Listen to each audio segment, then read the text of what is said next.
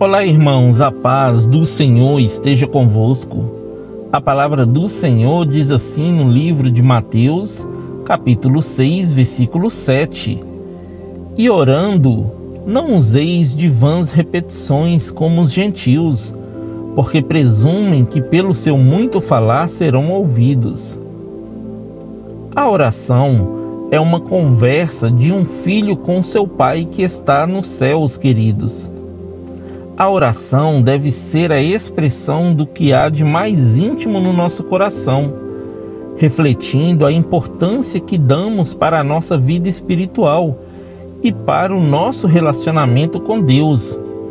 Então, queridos, frases repetitivas e que não procedem do seu coração não chegam ao trono de Deus. Não é pelo muito falar que Deus vai nos ouvir, e sim pela sinceridade que há em nosso coração. Amém? Que Deus abençoe você, sua casa e toda a sua família. E lembre-se sempre, você é muito especial para Deus.